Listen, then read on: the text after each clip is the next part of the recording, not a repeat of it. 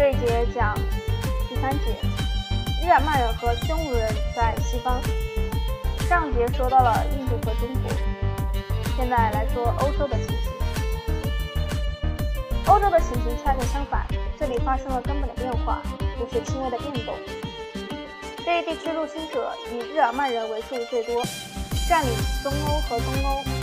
即从波罗的海到多瑙河，到莱茵河，到俄罗斯平原的广大地区，日耳曼人由若干部落组成，其中较重要的是法兰克人、汪达尔人、伦巴第人、东哥特人和西哥特人。这些部落一般具有相同的宗教信仰和社会制度，使用极为相近的语言，彼此都能沟通。对罗马人来说，值得庆幸的是，这些部落统一意识非常薄弱。像反正他们共同仇敌一样，相互间你争我斗，因而使罗马帝国能如此长久地幸存下来。这些日耳曼民族制度和风俗，应当应当引起人们特别的注意，因为罗马帝国崩溃之后，他们成为西方新兴文明基本组成部分。当时罗马历史学家塔西佗将日耳曼人描写成畜牧民族，他们以牲口的数量来统计财富，估计财富。事实上，偷牛是引起他们内部争斗的主要原因。日耳曼人的社会结构有三大部分组成：最上层为世袭贵族，通常是大地主；大多数日耳曼人是自由民，拥有自己的小块土地；没有土地的人只好当柴农替贵族劳动。最底层是既非自由民又非奴隶的基层阶层，他们是被束缚在土地上，但不能被单独出卖。这种奴役形式同罗马帝国的一农制相似，是中世纪盛行于西欧的奴隶制的雏形。在日耳曼部落，主要权力来源于自由民大会。如果有王的话，王由民众大会选举产生，指挥作战的军事首领的产生亦如此。塔西罗指出，日耳曼人通常根据继承权来选举王，但选举军事首领则依据他们在战场上的英勇和能力。日耳曼人的主要武器是一种又长又直的宽肩双刃刀，多用于砍杀而不是刺杀。青年人经过正式仪式便获得佩剑的权利。中世纪由护从晋升为骑士的仪式就起源于此。每位杰出的武士手里都有一批年轻的随员，即一支护从队。战士守卫在首领身旁，效忠服从。首领则向他们提供武器、给养及一份战利品。这种制度有助于后来封建制的形成。封建制正是建立在骑士对封建领主忠诚的基础上。还是从一方面把日耳曼人描写成贪婪食客、粗暴酒鬼、玩命赌赌棍。另一方面又胜任他们高尚的道德标准，将这些道德标准奉为罗马人的典范，强调日耳曼人的慷慨大度、殷勤好客。严冬时节，日耳曼人喜欢成群结队走门串户，挨家挨户的逗留，吃光主人家所有的食物为止。这使人联想到中世纪的情景。作为封建权益的一部分，国王或贵族应邀连续许多天参加为他和他的随从举行宴会。日耳曼部落中的妇女们比起罗马帝国中的妇女们，其处境要好得多。塔西佗提到，日耳曼妇女继承并控制财产，无论在和平时期还是战争年代，都享有和丈夫不相上下的地位。据传说，妇女们使已经动摇和屈服的日耳曼军队重整旗鼓。塔西佗还提到，日耳曼妇女积极参与部落事务，人们还甚至相信女性具有某种预知未来神力，从不会轻视他们的意见。也不会认为他们的答复不很重要，所以日耳曼部落中的妇女境况比同时代罗马妇女和后来中世纪妇女境况要好。罗马妇女被限制在家庭中，中世纪妇女则需按照基督教教义做到虔诚和顺从。早在公元前一世纪，这些日耳曼人就开始进逼罗马帝国的边境。当时罗马军团十分强大，稳守边境毫不费力。随着帝国衰微，军队削弱，罗马人对边境控制频频告急，只得采取外交手腕。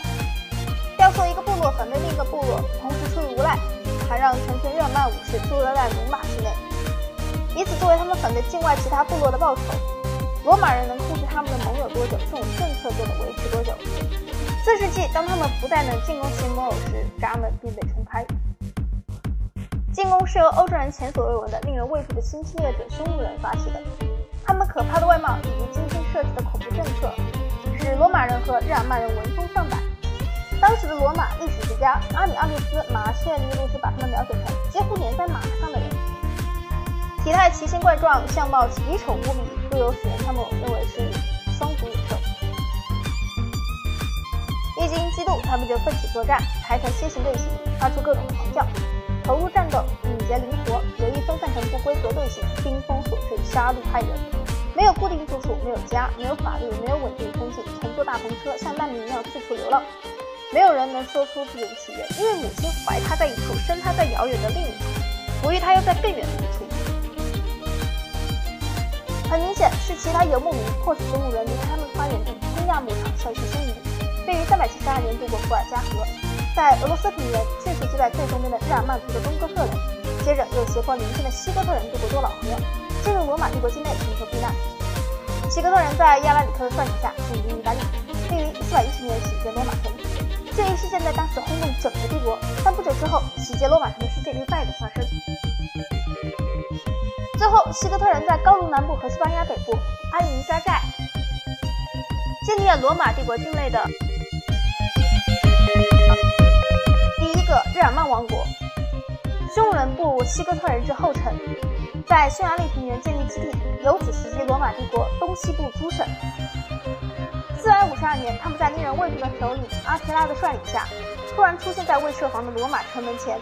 据说罗马教皇利奥一世说服了匈奴人作为首领。罗马城方幸免于难。不论怎样，阿提拉的确没有攻城，而是掉头北上。一年后的一个早晨，人们发现他死于动脉破裂，身边还躺着一天前刚跟他结婚的日耳曼公主。阿提拉死后，他的帝国随即崩溃，匈奴人从此从欧洲历史上消失。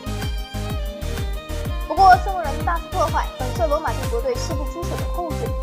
实际上，这时日耳曼部落可以随意掠过边境，移居帝国境内。